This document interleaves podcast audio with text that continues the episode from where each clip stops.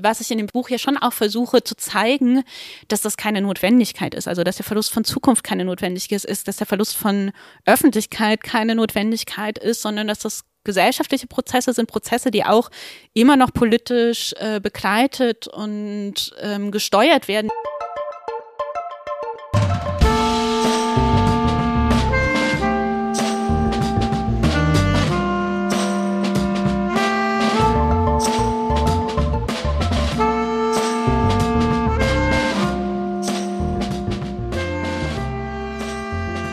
Herzlich willkommen zu Jacobin Talks. Hallo Alexandra.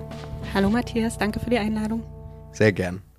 Bei uns zu Gast ist Alexandra Schauer. Sie hat ein sehr dickes Buch geschrieben. Das habe ich hier. Das ist auch schon schön zerlesen, weil ich es mit im Urlaub hatte und äh, ja, mit mir rumgeschleppt habe. Es ist sehr, sehr gut. Das kann ich jetzt schon mal sagen, wie natürlich alle Bücher, die wir hier besprechen. Ähm, es heißt Mensch ohne Welt und viele von euch hatten sich das tatsächlich auch gewünscht, dass wir darüber hier bei Jacobin Talks sprechen. Deswegen freue ich mich sehr, dass Alexandra zu Gast ist.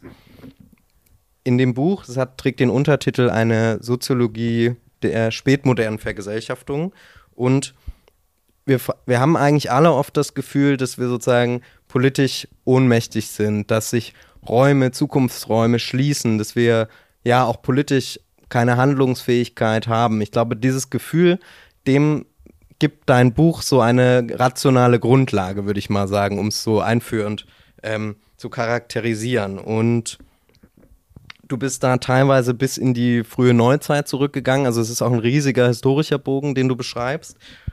Und wir fangen vielleicht einfach mit dem, mit dem Titel an, Mensch ohne Welt.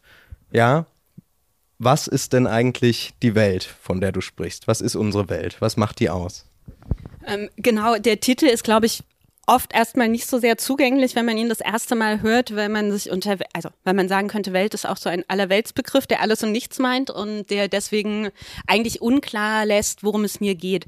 Den Weltbegriff, mit dem ich arbeite, der hat man könnte sagen, zwei philosophische Wurzeln und ich, ich, beziehe mich vor allem auf ein bestimmtes Verständnis von Anna Arendt, was ich mir dann aber wiederum auch recht eigenwillig aneigne. Also die genuinen Hannah Arendt ähm, Theoretikerinnen und Theoretiker würden das wahrscheinlich nicht richtig finden, aber was mich an Arendts Weltbegriff interessiert, ist, dass sie ganz stark ein politisches Verständnis von Welt entwickelt, in dem es um Welt einerseits als ein Verständigungsraum gibt, also als ein Kommunikationsraum und als ein Raum des gemeinsamen Sprechen, also gemeinsamen Handelns ist die zweite Dimension. Bei Arendt ist es auch immer ein Raum des Sprechen und Handelns und mich interessieren auch diese beiden Dimensionen. Also einmal Welt als ein gesellschaftlicher Erfahrungsraum, der ermöglicht, eigene, eigene Erlebnisse, die eigene Biografie, Sachen, die einem zugestoßen sind, in einen größeren Kontext einzuordnen und auch vielleicht aufzudeuten auf das, was ist das Individuelle, was daran ist aber auch eine kollektive Erfahrung und mich interessiert, was daraus eben an politischem Handeln folgen kann oder folgt oder eben auch nicht folgt.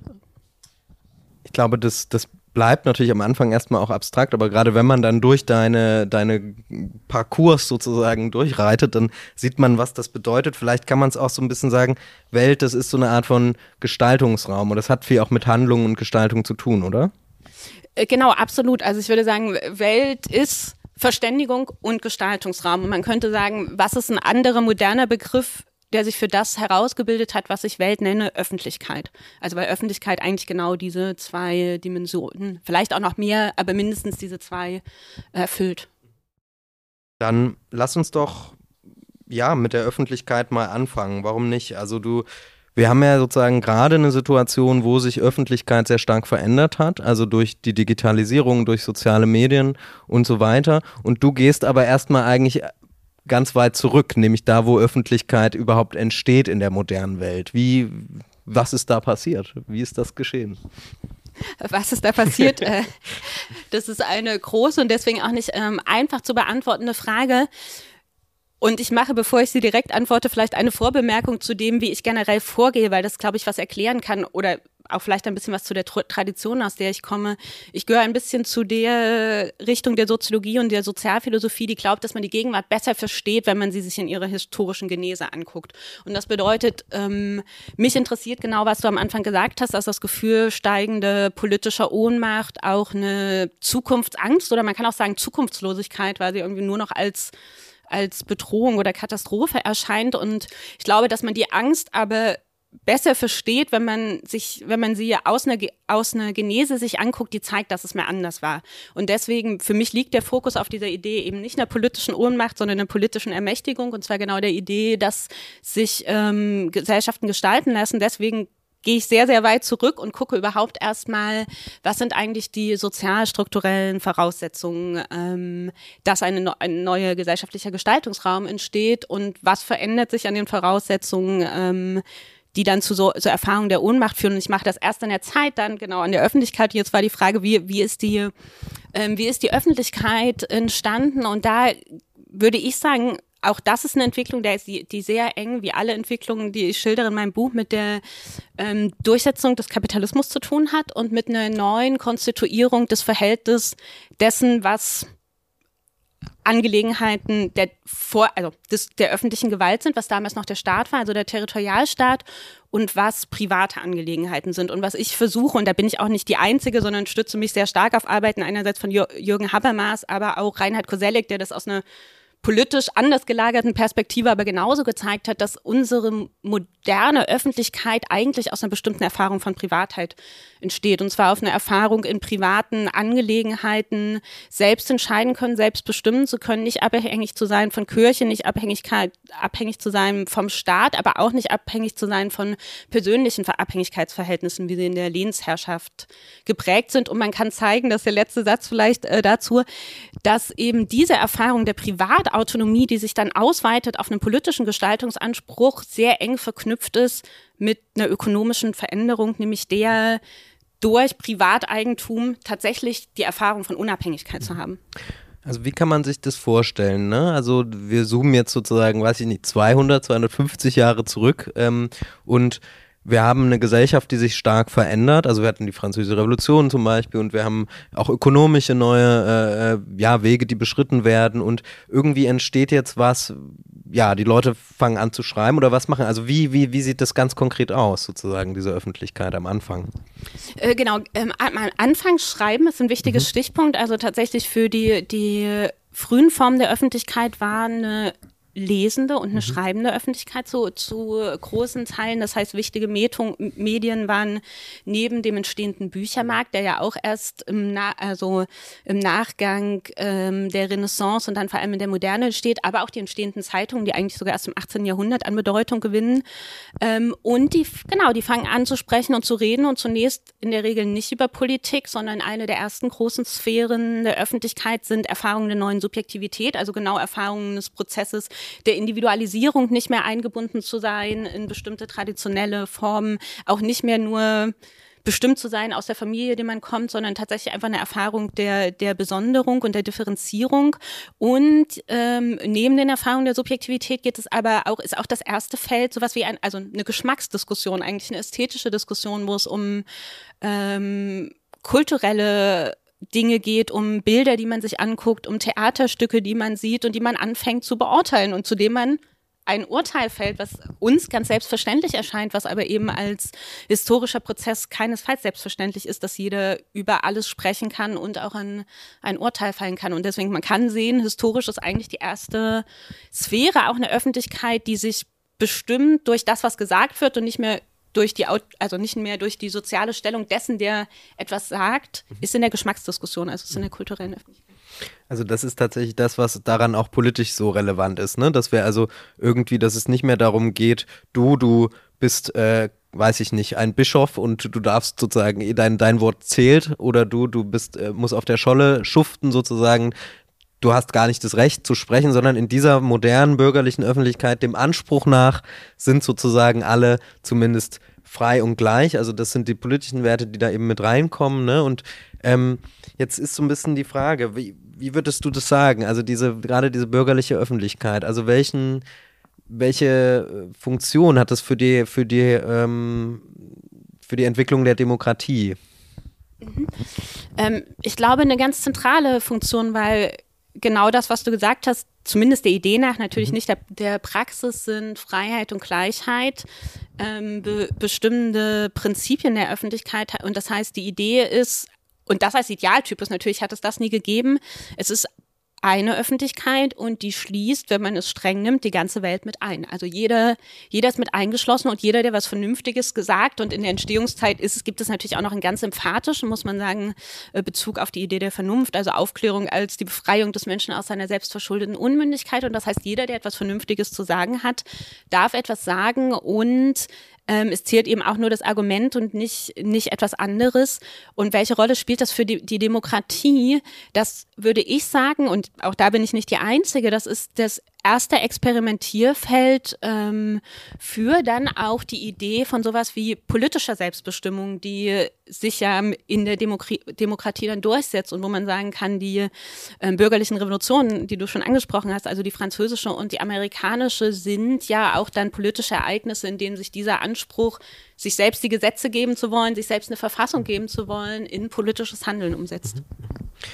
Jetzt könnte man natürlich einwenden und du du machst das auch, ne? Natürlich sind, ist diese moderne Form von Öffentlichkeit auf der einen Seite großartig, ja, weil sie irgendwie tatsächlich politische Ideale in die Welt bringt oder auch realisiert, die so noch nicht da waren. Gleichzeitig bleibt sie auch defizitär. Also es ist eben nicht jeder Teil davon, ja. Es sind, Frauen sind immer noch nicht in dem gleichen Maße Teil davon wie Männer.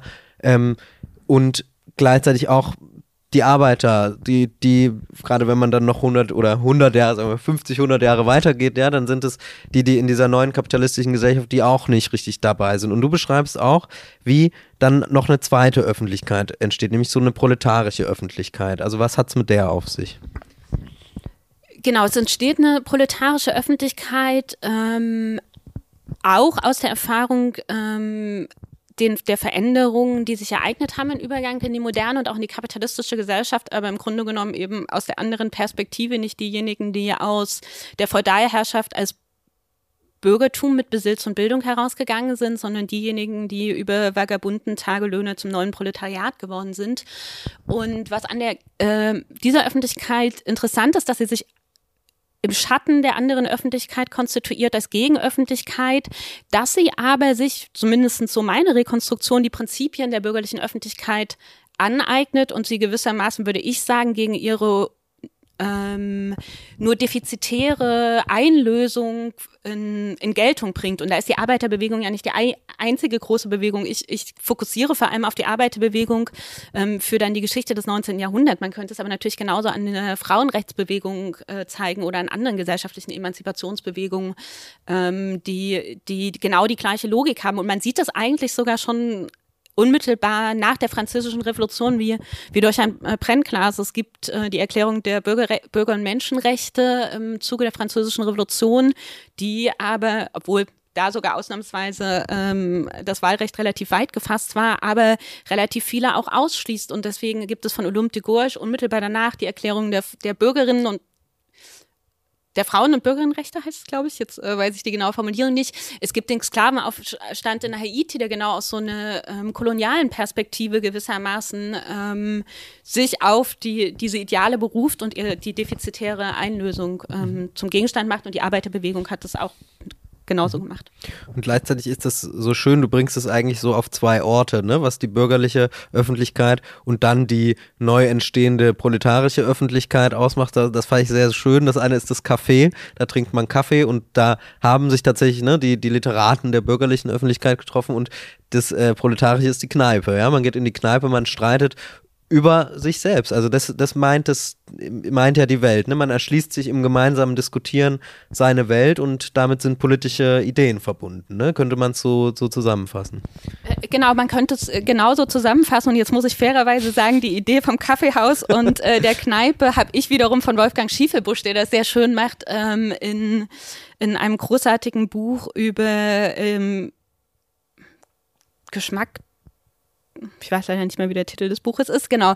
Ähm, aber es geht genau darum, man streitet, ähm, man diskutiert, man ähm, tauscht sich aus über die eigene Situation und für die Kneipe, das ist besonders interessant. Also zum einen ist auch interessant, sich anzugucken, warum wären das gerade diese Orte und inwiefern entsprechen die eben auch einer bestimmten Sozialisationserfahrung. Und Wolfgang Schiefelbausch hat das, deswegen daher kommt es, hat es für das Kaffeehaus auch ganz schön gezeigt, dass der Prozess der Individualisierung, der Selbstbestimmung auch die für das Bürgertum charakteristische stärkere Bedeutung der Kopfarbeit, das heißt auch eine große Disziplinierung der, des Körpers, äh, der vorher gar nicht selbstverständlich war, sich bis in, in die Kaffeehauskultur hineinzieht und bis in das Porzellan, mit dem man Kaffee trinkt, was plötzlich, also was tatsächlich für, ähm, für sagen wir eher vormoderne ähm, auch Tischpraktiken was relativ Neues war. Dieses sehr feine, sehr zerbrechliche, was sieht man ja auch schon Unterschied ist zum Bierhumpen, den man einfach auf den, auf den Tisch schauen kann. Und insofern kann man bis in diese Ortschaften hinein und das andersherum auch für die Kneipe zeigen, inwiefern ähm, auch in den Orten wiederum sich spezifische Ideale ausdrücken für die, für das Bürgertum, ähm, dass der Individualisierung, man könnte jetzt sagen, für die Arbeiterbewegung, dass der Solidarisierung oder auch der Solidarität und man kann sagen, auch diese stärker Trinkpraktiken des Anstoßens, des ähm, genau in Kontakt miteinander zu treten, es hat etwas von dieser von dieser Form des sich Zusammenschließens. Mhm. Und jetzt haben wir sozusagen, ne, wir sind jetzt immer noch bei, ich versuche mal das, das große Ganze wieder reinzuholen. Also wir haben uns jetzt einen, einen, einen, einen Bereich angeguckt, in dem Welt sozusagen sich, in dem Welt sich konstituiert, in dem sich Welten auch eröffnen, ne, in dem man diskutiert. Wir haben die moderne, äh, die bürgerliche Öffentlichkeit, die proletarische, aus den beiden zusammen sich ja vielleicht auch sowas dann wie das moderne Zeitungswesen letztendlich auch ergibt. Ja, also es gibt unendlich viele sozialdemokratische Zeitungen. Die neue Zeit kennt vielleicht noch jemand sozusagen, das, das ist ganz anders als die aktuelle Zeit, aber es war sozusagen eine wichtige Zeitung der Arbeiterbewegung. Und so konstituieren sich sozusagen eine, eine emphatische Öffentlichkeit, in der politisch gestritten wird. Und jetzt ist deine These ja in dem Buch, dass wir jetzt mittlerweile erleben, dass da sich was, da sich Türen schließen oder sich auch Dinge wieder zu einem Schlechteren verändern. Vielleicht kannst du das mal erklären, wie du da dazu kommst.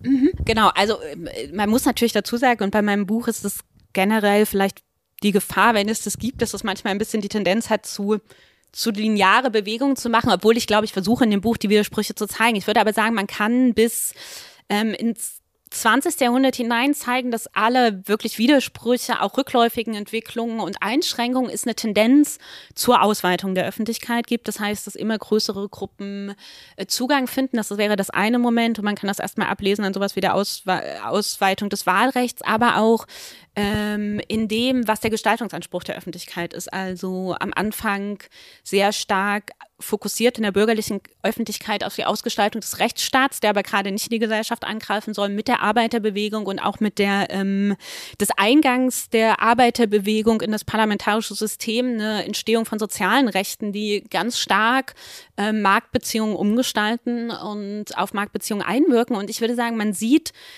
stark seit den 1970ern, wenngleich man auch die Wurzeln schon weit ins 20. Jahrhundert zurückverfolgen kann, eben ähm, eine Umkehr dieser Bewegung, Entwicklung und zwar auf verschiedenen Ebenen. Und zum einen einfach einen Bedeutungsverlust der Öffentlichkeit, der in denen ja auch, auch äh, Feuilleton-Debatten ganz stark ist und sowas wie Bedeutungsverlust von Parteien, Bedeutungsverlust von Gewerkschaften, ähm, die ganzen Debatten um Postdemokratie, um Demokratieverdrossenheit, ähm, würde ich sagen, gehören, gehören dahin. Man sieht es aber auch, wenn man sich das Verhältnis von zum Beispiel gerade Politik und Ökonomie anguckt. Ähm, auch hier nicht, nicht ein Verschwinden äh, des, der Politik und auch nicht ein Verschwinden des Staates, aber eine Form der Politik und des Staates, der eigentlich stärker die, die Ökonomie oder genau, die, die Ökonomie als eine Sphäre, die sich nicht selbst reguliert, sondern schon politische Regulierung bedarf, aber die eigentlich die Prinzipien vorgibt, wie die anderen gesellschaftlichen Sphären ähm, gestaltet sind. Und ich glaube, man kann. Was heißt das? Kannst du das ausführen? Also äh, genau das passt sogar total gut, weil mhm. es zu dem letzten Punkt passt. Ich würde sagen, wenn man fragt, wer ist in der modernen Öffentlichkeit äh, die Person, die angerufen wird, zumindest von der wirklich Öffentlichkeit, dann ist es der Citoyen. Mhm. Und wenn man fragen würde, wie ist die Person Der Citoyen ist also so der der Staatsbürger, der würde man im Deutsch sagen. Genau. genau, das deutsche Wort ist ja. noch nicht so schön wie genau. Es ist der Staatsbürger, also der politisch aktive äh, mhm. Bürger, ähm, der, der sich in der Öffentlichkeit adressiert. Und wenn man jetzt angucken würde, wie wie ist die Adressierung heute oft, also und sowohl die, die politische, aber auch die zivilgesellschaftliche, dann ist es eine Figur, die viel individueller gedacht ist. Und ich finde sehr treffend dafür den Begriff, den Ulrich Bröckling mal eingeführt hat, nämlich das Unternehmerische selbst. Also eine Figur, die sehr stark von Eigenverantwortung, von Selbstregulierung bestimmt ist. Und ich glaube, man kann genau zum Beispiel daran zeigen, inwiefern es eine ökonomische Logik gibt, die sich auch auf andere Sphären ausbreitet. Also sowieso, also es einerseits gibt es eine Deregulierung der Ökonomie, das heißt da ein Verschwinden von Politik, aber es geht eben noch viel weiter, weil auch sowas die ganze Sphäre des Wohlfahrtsstaates zum Beispiel auch hier es einen Umbau gibt, der viel stärker von, von ökonomischen Prinzipien, von Prinzipien der Eigenverantwortung, also nicht, nicht öffentliche Vorsorge, sondern Selbstsorge, private Vorsorge ähm, bestimmt ist. Und man kann es, glaube ich, aber auch in aller, man kann es in die Kultursphäre verfolgen, man könnte es die Sphäre, wo ich bin, in die Universitäten verfolgen. Also ich glaube, man könnte zeigen, inwiefern sich da überall eigentlich eine ökonomische Logik durchsetzt, die eben auch einhergeht mit starken Prozessen der Individualisierung und ähm, der Privatisierung von Verantwortung, mhm. Verantwortung, Verantwortlichkeiten.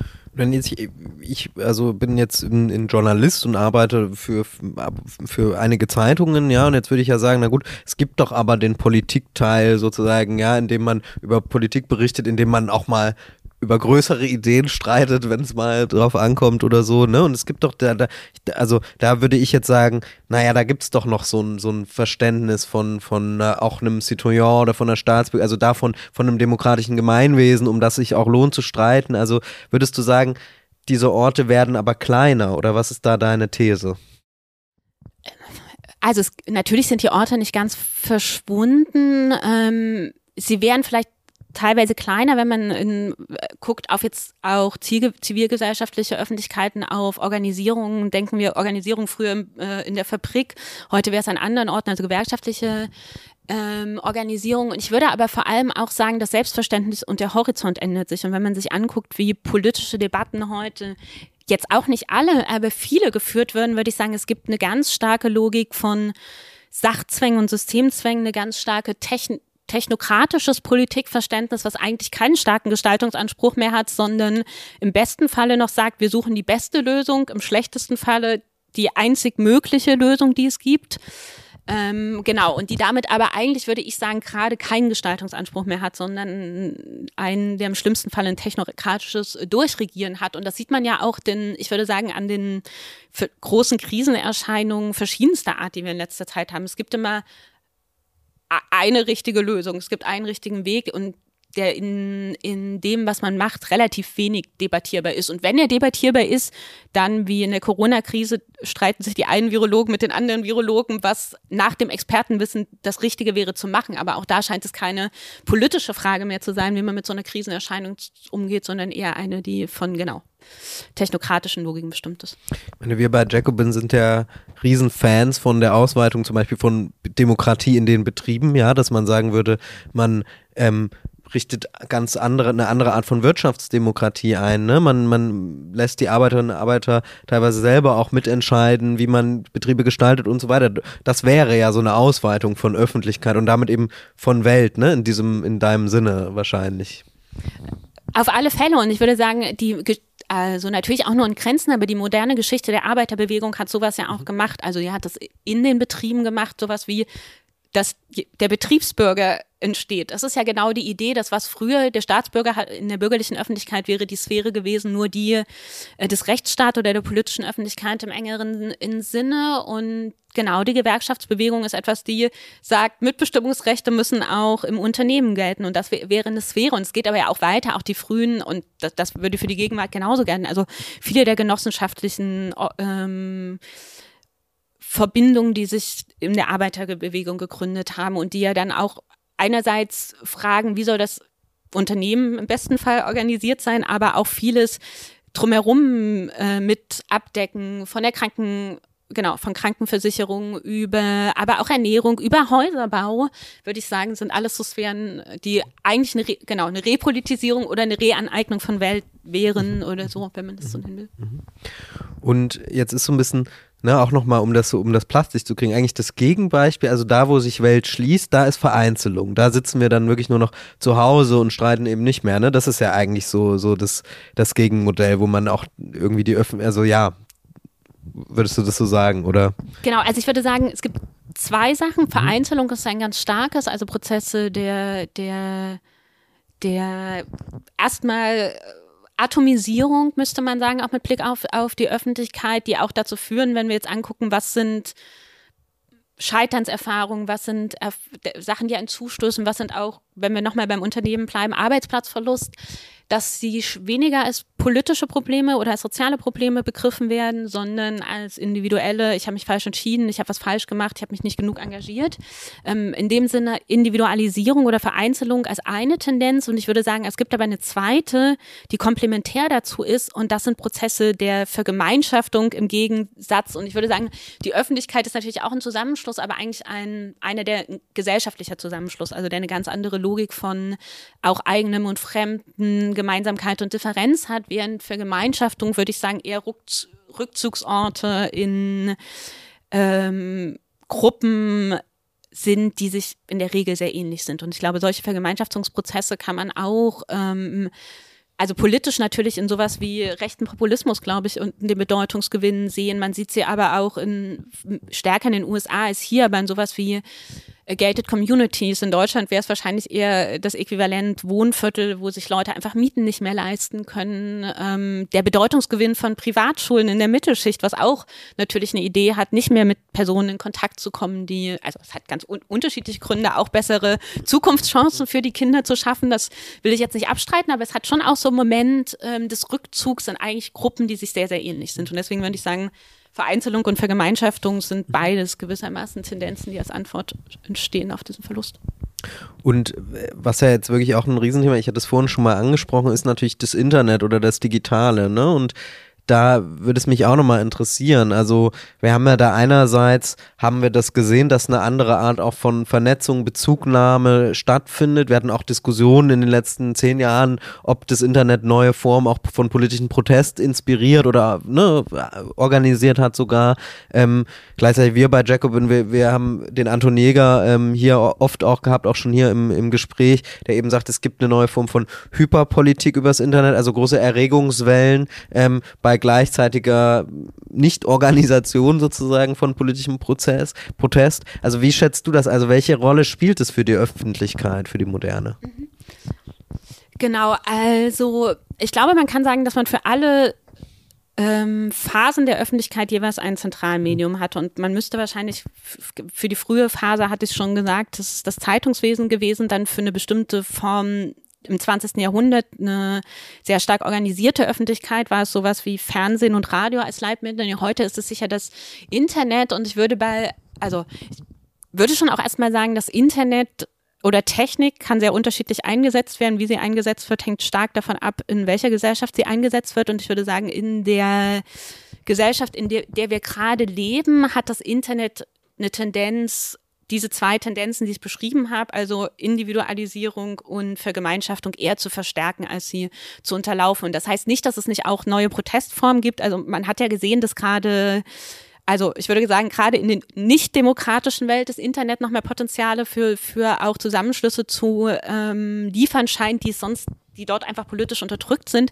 Ich würde sagen, wenn man sich in den demokratischen Ländern anguckt, scheint es eher genau, die Tendenz zur Vereinzelung ist ja offensichtlich, weil man sitzt erstmal vorm Computer und man hat natürlich, ist mit ganz vielen Leuten in Kontakt. Aber ich, ich würde jetzt zumindest aus meiner eigenen Erfahrung auch sagen, dass der ganz anders strukturiert ist als in anderen Formen der Öffentlichkeit. Und er hat aber gleichzeitig auch äh, in, den, in den zentralen Leitmedien, über denen ja auch politische Kommunikation dann funktioniert, eher eine Tendenz, erstens Sachen fast zu Parolen zu verkürzen, finde ich das ja auch so. Möglichst Twitter, möglichst kom kompakt. Also ich finde, es ist auch eine andere Logik der Kommunikation und man hat vor allem mit dem zu tun, die sehr ähnliche oder das Gleiche sagen. Also und ich will jetzt nicht sagen, man muss diese Filterblasen-Diskussion auch nicht, nicht überspitzen, aber es gibt, glaube ich, so eine Tendenz sowohl zur Fragmentierung von Debat Debatten und dann aber auch äh, der Bezugnahme vor allem auf Positionen, die einem selber ähnlich sind und damit aber auch eher, eher ein Vorantreiben, so bestimmte mhm. Aufspaltungsprozesse. Das heißt, das ist ein Strang, den wir jetzt äh, aus deinem Buch uns angeschaut haben. Also ihr seht, ihr Hörerinnen oder Zuschauerinnen, dass Alexander da wirklich sozusagen einen riesen Bogen schlägt. Also das macht unter anderem, hat es für mich auch so spannend gemacht, dass du wirklich dann guckst, ja, wie entsteht die Öffentlichkeit? wie, durch welche Form geht sie und heute eben diesen, dann, dann sagst, ja, wir sehen da Schließungsbewegungen oder hast da eben einen pessimistischen Ausblick, einen anderen Strang aus dem Buch, den wir uns angucken, ähm, wollen noch im Gespräch, ist eben der der Zeitlichkeit und vor allem der Geschichte, ja, und das, das ist jetzt fast noch abstrakter als Öffentlichkeit. Da müssen wir erstmal fragen, die Zeit, die läuft doch immer gleich ab. Was ist da, wie können wir uns das, was ist da eigentlich dein Gegenstand erstmal so? Mhm. Genau, ich, wahrscheinlich müsste man sagen, die Vorstellung, dass die Zeit immer gleich abläuft, ist eine sehr moderne Vorstellung und die Soziologin würde sofort sagen, nein, es ist eben nicht so, sondern die Art, wie wir Zeit wahrnehmen ähm, und äh, wie Zeit für uns strukturiert ist, ist selbst sehr, sehr stark geprägt. Ähm, von den sozialen Verhältnissen, in denen wir leben. Also und für gerade, weil mir geht es also sowohl um den Wandel von Alltag, Alltagszeitstrukturen, aber der eigentliche Fokus ist natürlich vor allem das Verhältnis zur Geschichte und das heißt das Verhältnis zur Zukunft als ein Ort politischer Gestaltbarkeit oder überhaupt als ein Ort, der offen ist. Das wäre die erste Voraussetzung. Ähm, und die zweite ist eben, der offen ist, aber von uns beeinflusst äh, werden kann. Und wenn man sich wenn man in die Geschichte zurückguckt, sieht man, dass das eine relativ junge Vorstellung ist, die sich eigentlich als gesellschaftlich dominantes Modell erst im 18. Jahrhundert oder Rainer Koselleck sagte man in der Schwellenzeit von 1750 bis 1850 durchsetzt und die wiederum auch ähm, äh, mit ähm, sozialstrukturellen Veränderungen zu tun hat, allen voran würde ich sagen, der Durchsetzung des Kapitalismus und vielleicht das um zu illustrieren, warum der so wichtig ist. Man kann sehen, oder, oder Zeitverstellungen überhaupt sind sehr stark geprägt an soziale Praktiken und eben eine der sozialen Praktiken, die entscheidend ist für uns, die Organisation unseres Überlebens, ist die Art, wie wir Ökonomie organisieren. Und deswegen gilt für große Teile der Vormoderne, also ich würde sagen mindestens ab der Sesshaftigkeit und dann bis zur industriellen Revolution, dass unsere, also nicht unsere, sondern deren Zeitvorstellungen zyklisch waren, weil sie geprägt waren durch, also weil ihr ökonomisches System geprägt war, ganz stark von dem Stoffwechsel mit der Natur, weil sie abhängig waren von den Rhythmen der Natur, von dem, und das sind wiederkehrende Rhythmen, Tag, Nacht, Ebbe, Flut, Sommer, Winter, und das sind alles zyklische Rhythmen, und man sieht, dass das tatsächlich damals auch die dominante Zeitvorstellung ist, dass es Zukunft als eigenständigen Zeitraum überhaupt nicht gibt. Also auch der Begriff von Zukunft im Kollektivsingular gab es die längste Zeit über nicht.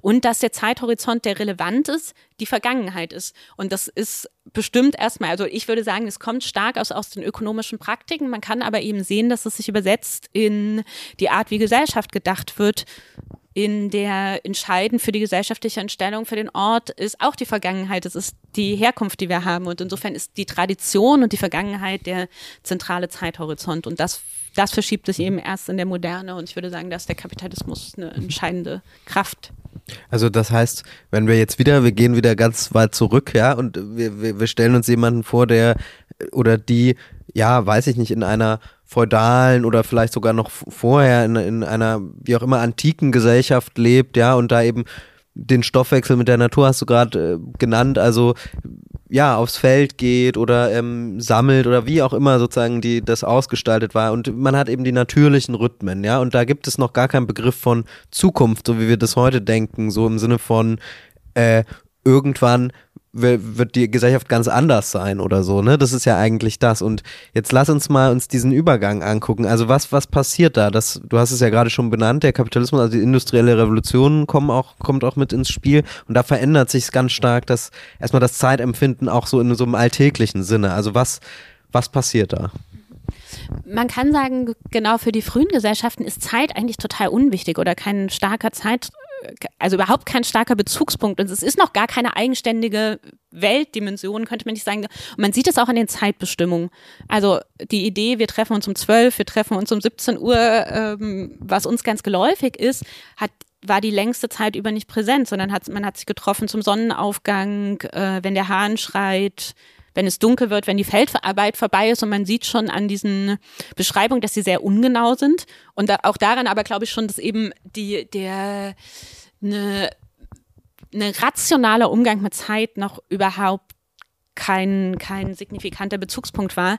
Und das ändert sich mit der Durchsetzung des Kapitalismus und das ändert sich eben genau, oder man, mit frühkapitalistischen muss man eigentlich sagen, mit frühkapitalistischen Formen des Wirtschaftens, weil man sieht, einerseits mit der Produktion für den Markt, äh, wird gewinnt Zeit an Bedeutung, weil plötzlich relevant ist, wie viel Zeit für etwas auf, äh, aufgewendet wird, aber auch überhaupt für die Logik, dass ähm, Handelsbeziehungen eine große äh, Rolle spielen und gewissermaßen bestimmte Prozesse über sozialräumlich über längere Zeit Zeiten und Räume hinweg strukturiert werden müssen. Und das heißt, ähm, in dem Moment wird ein rationaler Umgang mit Zeit und auch ein Einplan von Zeit, ein Kalkulieren von Zeit immer wichtiger, schon an so basalen Sachen, wenn ich ähm, gut, Eier wird man jetzt nicht über die Weltmeere tra äh, transportieren, aber für irgendwelche vergänglichen Gü Güter, die man von A nach B transportiert, ist Zeit wichtig, weil man einplanen muss, dass sie eben in der Zeit nicht, nicht ähm, ähm, schlecht werden. Und das, äh, genau, das ist jetzt so ein ganz äh, profanes Beispiel, aber daran sieht man, inwiefern mit dieser Wirtschaftslogik eigentlich Zeit sowohl in der Produktion, aber auch in den Handelsbeziehungen eigentlich immer wichtiger wird und deswegen auch sich zunehmend ein rationaler Umgang mit Zeit ähm, herausbildet, der sich auch niederschlägt in der Ablösung der Sonnenuhr als zentrales, die natürlich sehr lange dauert, aber als zentrales Zeitmessinstrument äh, mit einer großen Ungenauigkeit und ja auch mit einer Verschiebung der Länge von Stunden ähm, in Abhängigkeit vom Sonnenstand durch, durch die Uhr, durch, mhm. genau.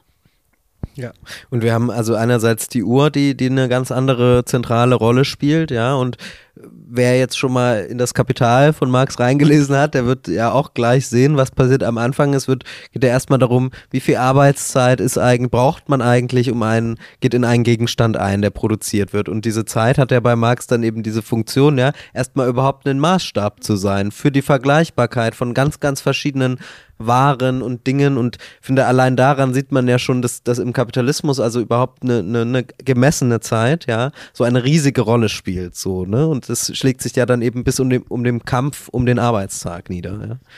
Äh, genau, und das ist also bei Marx wäre es zu sagen, ähm, das, wonach sich der Wert der Sachen bestimmt, ist die Arbeitszeit, die zu ihrer Herstellung notwendig ist, und zwar nicht die tatsächlich aufgewendete, sondern die gesellschaftlich notwendige. Und daran sieht man, inwiefern Zeit an Bedeutung gewinnt. Und gleichzeitig aber auch der Kapitalismus in der Konkurrenzlogik führt dazu, dass ähm, sich extra Profite dort erwirtschaften lassen, wo man schneller, schneller produziert, ähm, als unter gegebenen Bedingungen möglich ist. Und das ist dann auch gewissermaßen die Beschleunigungsdynamik, die im Kapitalismus steckt. Und die, das wäre das zweite, nämlich die zweite Dimension. Das eine ist, dass eine Zeit überhaupt als eine Größe, mit der man rechnet, ähm, die man nutzbar Macht, die man teilen kann, die man ausbeuten kann, die man aber auch gestalten kann, dass das an Bedeutung gew äh, gewinnt, dass aber auch ein Prozess gesellschaftlicher Beschleunigung einsetzt. Und der steckt auch in der Ökonomie drin und eigentlich in der Logik von GWG Strich, Geld, Ware, mehr, äh, mehr Geld, wie es bei Marx heißt.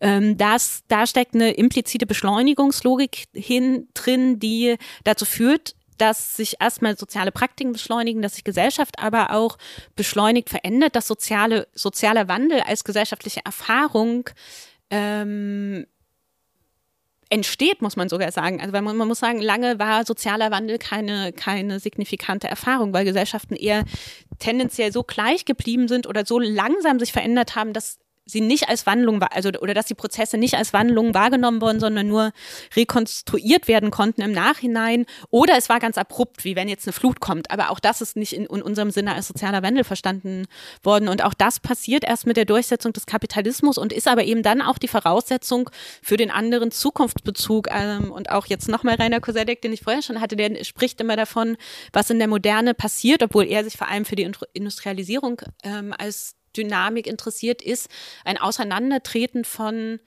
Erfahrungsraum und Erwartungshorizont und das heißt ein Auseinandertreten von Vergangenheit, Gegenwart und Zukunft. Das, die Voraussetzung dafür ist, dass wir auf die Idee kommen können, erstens, dass es eine Zukunft gibt und dass die von uns eventuell auch beeinflusst werden könnte. Also da sieht man, die Erfahrung von Zeit, und das ist wirklich was ganz Alltägliches, damit ist was sehr Alltägliches gemeint, wie wir als Individuum wirklich Zeit wahrnehmen, ne, die ist sehr stark eben von, vom Kapitalismus geprägt und natürlich auch vom, also wenn man jetzt eben an, an Marx nochmal denkt, also auch die Arbeitstage, ne, also wer eben, es gab ja diese genau Gleichzeitigkeit von Menschen, die auf dem Land waren, die noch unter feudalen hätten sie eher in der Naturzeit noch gelebt haben und dann die freigesetzten Arbeitskräfte, die in die frühen industriellen Städte gegangen sind und dort auf einmal 20 Stunden Arbeitstage Tage, also wo natürlich das eine riesige Ausbeutung auch war, ne? Und gleichzeitig, und das, so verstehe ich dich, ist ein bisschen der Nebeneffekt eben, dass sich dieser Zukunftshorizont und dass sich auch eine politische, wie, wie, wie soll man sagen, eine politische Idee von Zukunft bildet. Ne?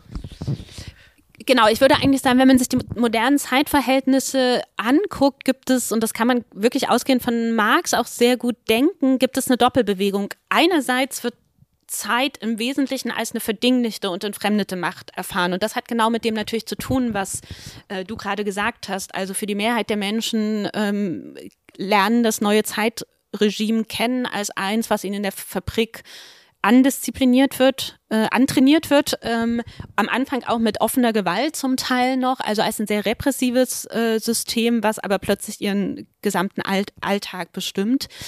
Ähm, und das heißt, Entfremdungserfahrung wäre ein Moment und ich glaube aber auch diese Entfremdungserfahrung ist überhaupt kann nur zustande kommen, weil gleichzeitig der Wandel der Zeitstrukturen überhaupt erstmal die Idee aufkommen lässt, dass Zeit gestaltet werden kann und dass Zeit eben etwas ist, dass, also dass es sowas wie einen selbstbestimmten, autonomen, souveränen Zeitbezug geben kann. Und beides, also so ein Moment von Aneignung von Zeit ähm, und gleichzeitig Entfremdung, würde ich sagen, ist eine Dynamik, die dann auch hinter vielen der Kämpfe steht. Und man könnte, ich glaube, man könnte, oder bin ich auch nicht der, die Einzige, Marx hat es auch schon gesagt, man kann eigentlich ähm, auch alle, viele der Kämpfe, die in der Modernen gef geführt werden, als Zeitkämpfe verstehen. Und an der, an der Arbeiterbewegung ist das natürlich ganz offensichtlich.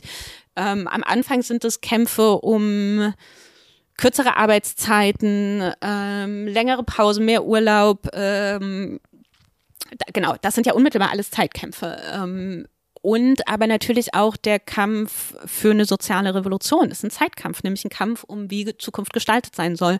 Und deswegen würde ich sagen, und das gilt für die anderen sozialen Bewegungen auch noch. Also ich glaube, es gibt immer die, äh, also man kann Kämpfe als Zeitkämpfe ähm, rekonstruieren und man könnte sagen, es wird immer auch mitverhandelt, wie das Verhältnis von fremdbestimmter und selbstbestimmter Zeit ist, im Kleinen wie im Großen.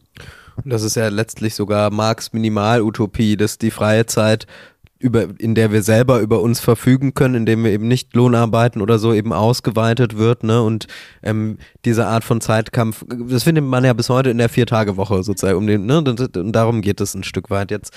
Und jetzt müssen wir aber noch zu diesem anderen, eben was damit zusammenkommt und was wir jetzt auch schon, was immer schon aufgeklungen ist, nämlich dieses Geschichtsbild, ja, also dieses, diese Form von Geschichte. Das ist natürlich irgendwie das 19., 18. Jahrhundert ist ja auch die Zeit, wo überhaupt Geschichtsphilosophie sich überhaupt bildet in dieser, in diesem, in diesem starken Sinne und in dem eben Utopien auf der einen Seite aufkommen, in dem aber auch natürlich komplexe Geschichtsmodelle, Modelle wie bei Marx, vor allem aber auch bei Hegel, ne, aufkommen und wie würdest du das beschreiben jetzt mit Blick auf dein Buch? Also sind es, findet da eine Öffnung von Welt statt sozusagen?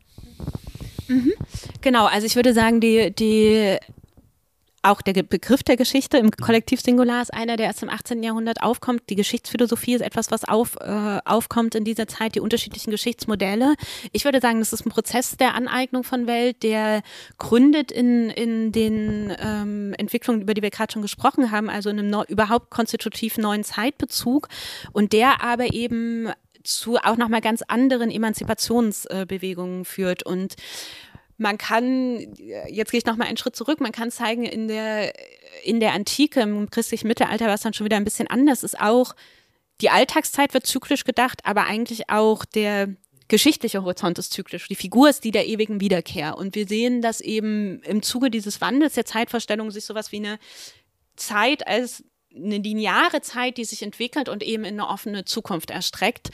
Ähm, und das ist die Voraussetzung und auch der Hintergrund der geschichtsphilosophischen äh, Entwicklungen, ähm, die, die wir dann beobachten und auch der Theorien, die entstehen. Und damit hängt natürlich ein weiterer Prozess zusammen, nämlich ein Prozess der, der Säkularisierung, also auch der, ähm, des Bedeutungsverlustes von Religion, von Gott für unsere Vorstellung von Zukunft. Und das ist natürlich für das christliche Mittelalter noch zentral gewesen. Also sowas, wenn es, wenn es um Zukunft geht, dann ist es die Frage des Seelenheils und dann ist es etwas, was nichts mehr mit unserer Welt zu tun hat, sondern eben mit einer jenseitigen Welt. Und man kann genau gesehen, dass Geschichtsphilosophie und wie durch ein Prisma könnte man das wiederum bei Voltaire sehen, dass Geschichtsphilosophie eigentlich genau in dem Moment an Bedeutung verliert, äh, nein, andersherum, an Bedeutung gewinnt, ähm, wo diese religiösen Weltdeutungen mhm. ähm, an Plausibilität verlieren. Und dann haben wir verschiedene, sage ich mal, Modelle auch, ne, von Geschichtsvorstellungen, die dann eigentlich ins Spiel kommen. Vielleicht ein liberaler Fortschrittsmodell, äh, das später auch vielleicht von einem sozialdemokratischen Fortschrittsmodell auch, ne, das irgendwie auf langsame Reformen im Kapitalismus setzt. Dann gibt es ein stark revolutionäres, vielleicht sogar auch schon fast wieder religiöses Modell, das glaubt, irgendwann kommt eine Revolution, nach der irgendwie alles ganz anders, nach der der Kapitalismus abgeschafft ist, wo wir dann irgendwie alle ganz anders leben. Äh, und gleichzeitig das letzte Modell und äh, naja, wir kennen die Geschichte, ja, also im, im 20. Jahrhundert äh, war das letzte Modell dann irgendwie das, was noch sehr, was uns allen im Kopf ist, eben das Ende der Geschichte ähm, ist gekommen von Francis Fukuyama, sozusagen irgendwie hat dieses liberale Modell dann doch so sehr viel Plausibilität gehabt. Man dachte, naja, der liberale Kapitalismus ist irgendwie, hat jetzt gesiegt nach dem Ende der Sowjetunion. Jetzt gibt es zwar natürlich noch autokratische Regime überall und ähm, es ist noch lange nicht alles perfekt, aber wahrscheinlich wird sich das irgendwie jetzt so annähern. Ne? Und man tut vielleicht Francis Fukuyama auch Unrecht, aber so, das war ja zumindest so in dieser Erzählung sehr präsent. Ne? Und ja, wie, was ist da jetzt dein Take sozusagen? Mhm. Genau, vielleicht, also ähm, ich würde sagen, dass man die Gegenwart, und das wäre ja dann schon der ähm, der Sprung äh, gewissermaßen in unsere Zeit ähm, durchaus mit diesem Begriff des Endes der Geschichte beschreiben kann. Ich würde es aber anders machen, als das Francis Fukuyama macht. Und ich glaube aber selbst bei ihm ist es interessant, dass er zwar man einerseits sagen kann, das ist ein zu Ende führen des liberalen Fortschrittsnarrativs und mit der Durchsetzung von demokratisch-kapitalistischen Gesellschaften ist eigentlich alles erreicht. Gleichzeitig, wenn man das Buch sehr genau liest, obwohl jetzt weiß ich gar nicht, ob ich es so genau gelesen habe, aber wenn man sich genauer anguckt, ähm, ist es in, in vielerlei Hinsicht auch davon entfernt, weil es gar nicht so was Euphorisches hatte, was natürlich diese die moderne ähm, Fort das moderne Verständnis von Fortschritt ähm, geprägt hat. Und ich würde sagen, bei allem, natürlich, du hast gesagt, es gibt unterschiedliche Modelle, es gibt das äh, Liberale, es gibt ein eher revolutionäres, es gibt ein sozialistisches Modell. Trotzdem, was sie lange geeint hat, war eigentlich eine nicht ungebrochen, aber eine Vorstellung von Fortschritt. Also und die Idee, dass ähm, und zwar Fortschritt in dem Sinne, Zukunft ist offen, sie kann gestaltet werden durch den Menschen und sie, tendenziell wird es besser durch unsere Kämpfe. Und natürlich gibt es auch das Gegenmodell, was sagt, äh, also was was vor allem ein konservatives Modell ist, was sagt, der Fortschritt ist eigentlich ein Rückschritt. Also auch das haben wir von von von Anfang an und deswegen ist die konservative Position ja auch eine, die auf nicht Beschleunigung, sondern Entschleunigung gesellschaftlicher Prozesse äh, setzt. Aber das, genau, lange war das liberale Modell ein Fortschrittsmodell. Und irgend, wenn man Francis Fukuyama sieht, sieht man, dass das eigentlich was fast ja, es hat fast was Melancholisches, weil irgendwie auch alles vorbei ist und nichts passiert mehr. Und ich glaube, wenn man nach einem Anschlusspunkt sucht bei dem, was Francis Fukuyama sagt, was ich dann selber stärker unter dem Ende der Geschichte verstehe, würde ich sagen, dieses alles, alle Möglichkeiten sind durchgespielt, ist das Moment, was mich äh, mehr interessiert. Und es gibt ja auch tatsächlich andere, also in Deutschland ganz stark auch noch Arnold Gehn, so eine sehr konservative, rechtskonservative ähm, Geschichtsphilosophie, die das Modell dann der Kristallation ähm, ähm, bei Hartmut Rosa hat es dann auf, also auch nur adaptiert, aber ich finde eigentlich auf die gute Metapher des rasenden Stillstandes gebracht. Und ich würde sagen, man kann von dem Ende der Geschichte genau in dem Sinne sprechen, dass keinesfalls Zeit aufhört, dass auch nicht Wandlungsprozesse aufhören, dass, ähm, aber dass die Idee, dass sich Geschichte in irgendeine Richtung bewegt und dass wir bewusst irgendwie beeinflussen können oder zumindest mit beeinflussen können, wo, wohin Geschichte sich entwickelt, dass das eigentlich zunehmend in den Hintergrund tritt. Und das hat natürlich also ähm, zeigt sich in äh, ganz vielen Sachen. Es zeigt sich sowohl an der Individualbiografie als an, an politischen Prozessen. Es zeigt sich eben auch in einem anderen Zukunftsbezug. Zukunft nicht mehr als etwas immer noch offen, aber nicht etwas, was man tendenziell ähm, als was Besseres begreift, was man vielleicht auch Hoffnung, dem man hoffnungsvoll entgegensieht, sondern Zukunft eher als als was, was Angst macht, was katastrophisch ist, von dem man, es ist offen, aber wir wissen eigentlich nicht, was das bedeuten hm. wird. Und eigentlich gehen wir davon aus, selbst wenn wir es versuchen zu gestalten, dann kommt was ganz anderes raus als das, was wir uns vorgestellt haben. Mhm. Und woran machst du das fest? Also das ist natürlich eine These und das äh, ging mir auch beim Lesen so, ne, die natürlich unmittelbar evident ist, weil wir alle wissen, wie die Klimapolitik im Moment läuft und wir kennen mittlerweile alle oder die meisten wisst, können sich irgendwas auch darunter vorstellen, was passiert, wenn zum Beispiel wirklich allein auf dieser Ebene, ne, die, die, äh, diese, wie heißt das, Clip, nee, die, die Kipppunkte, nicht die Clippunkte, genau.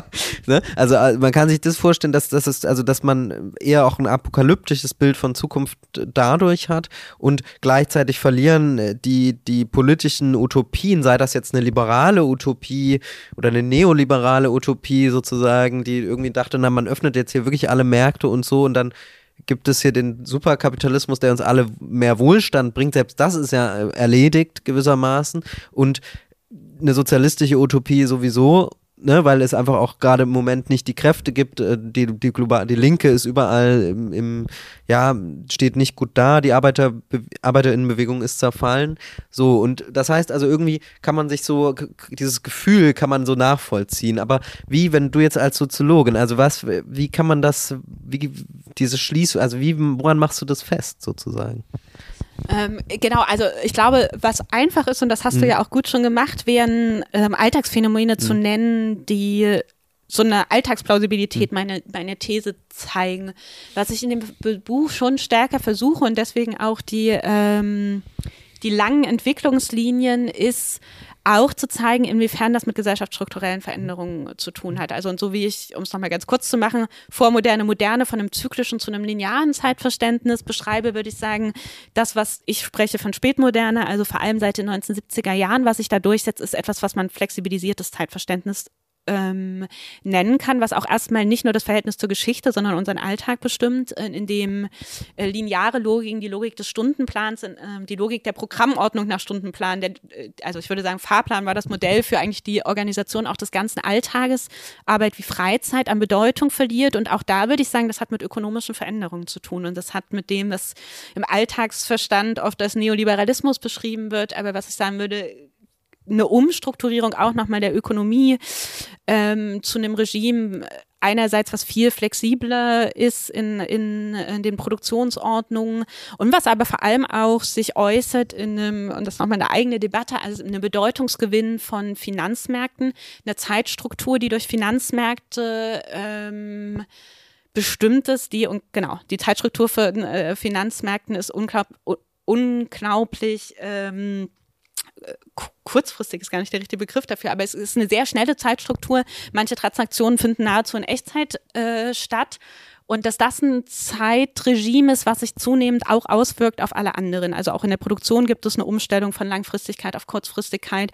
Äh, in den Arbeitsverhältnissen erleb, erleben wir das. Das wirkt sich dann aber auch ganz materiell auf das Verhältnis von Arbeits- und Freizeit aus. Ähm, auch das sind andere Logiken der Planbarkeit. Es gibt nicht mehr morgens um neun, also es gibt immer noch genug Bereiche, in denen das so ist. Insofern sollte man auch nicht sagen, es gibt es nicht mehr, aber dieses morgens um neun zur Arbeit, abends äh, 17 Uhr ist Schluss, ist ein Modell, was eher im Rückgang äh, äh, begriffen ist. Und ich würde sagen, wir haben da, haben es in den ökonomisch getrieben mit einer Flexibilisierung von Zeiterfahrung zu tun, die genau dahinter steht und die auch tatsächlich real dazu führt, dass Zukunft nochmal unverfügbar geworden ist. Also sie ist ja auch immer schon ein bisschen unverfügbar ge gewesen. Also die Idee, wir können Zukunft äh, steht nur und, und unsere Beeinflussung ist natürlich selber ideologisch, aber man kann sehen, dass durch die Verselbstständigung der Ökonomie, auch durch die Tatsache, dass die Ökonomie eine Zeitstruktur hat, die sich in ihrer Logik entfernt hat von Zeitstrukturen von anderen ähm, gesellschaftlichen Bereichen, also gerade die Öffentlichkeit, die mich interessiert, die Öffentlichkeit, wenn sie funktioniert, funktioniert über Haushandlungsprozesse, die unheimlich langwierig und zeitintensiv sind und die,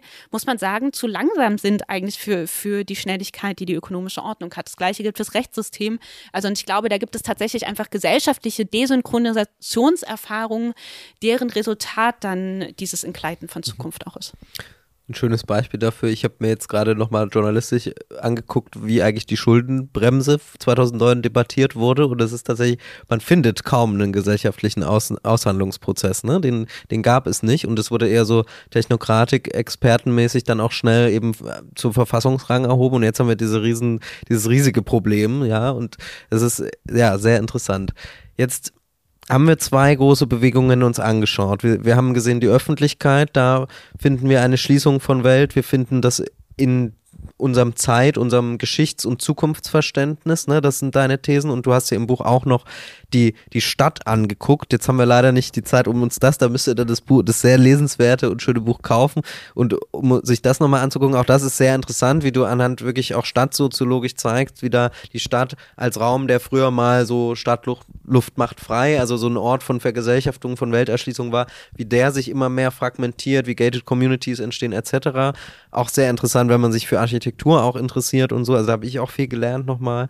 Und jetzt ist aber für mich im Abschluss schon nochmal die Frage, jetzt, das ist natürlich ein pessimistisches Buch und du bist natürlich auch eine Soziologin und wir wissen ja, die Olle der Minerva, ne, die guckt nach hinten und jetzt weiß ich, dass ja, eure Zunft sozusagen sich mit politischen ähm, ja, Prognosen oder so zurückhält. Aber was würdest du sagen? Also was, was, was bräuchte es denn im Moment, um, um diese Prozesse auch aufzuhalten? Und siehst du das denn überhaupt irgendwo, dass sich daran auch noch was ändern kann? Oder sind wir gerade wirklich in einem Moment, wo, wo, das, wo wir auch ein bisschen so, ja, vor einer dunklen Welt stehen, sozusagen?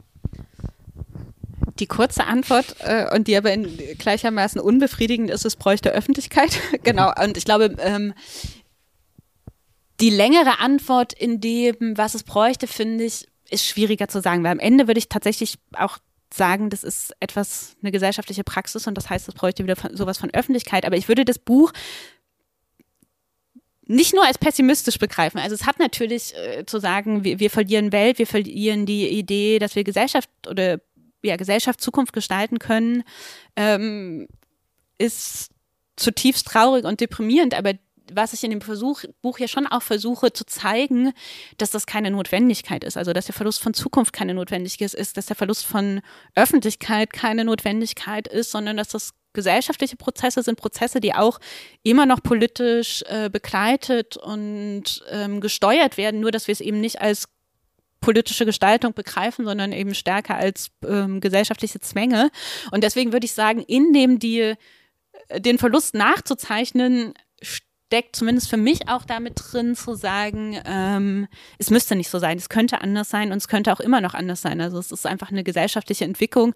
Gleichzeitig das würde ich schon auch sagen, nicht nur, weil ich als Soziologin finde, wir sind nicht gut darin, ähm, Prognosen zu erstellen oder weil ich auch aus einer Tradi Theorietradition komme. Also für mich ist die ältere kritische Theorie sehr wichtig, die sagt, ähm, worin wir gut sind, ist in der bestimmten Negation zu zeigen, es muss nicht so sein, wie es gerade ist, aber nicht darin auszumalen, wie es sein könnte. Also finde ich, äh, gibt es gute Gründe schon deswegen nicht die Prognosen zu machen. Wenn man sich aber natürlich gerade die politischen Verhältnisse anguckt, muss man auch einfach sagen, es könnte anders sein, dass es besser wird. Darauf traurigerweise deutet wenig hin. Das macht es aber natürlich nur umso wichtiger, eigentlich politisch ähm, sich sowohl kritisch als auch politisch zu engagieren. Alexander, vielen Dank für das schöne Gespräch und dass du da warst. Vielen Dank auch dir, es hat mir sehr viel Spaß gemacht.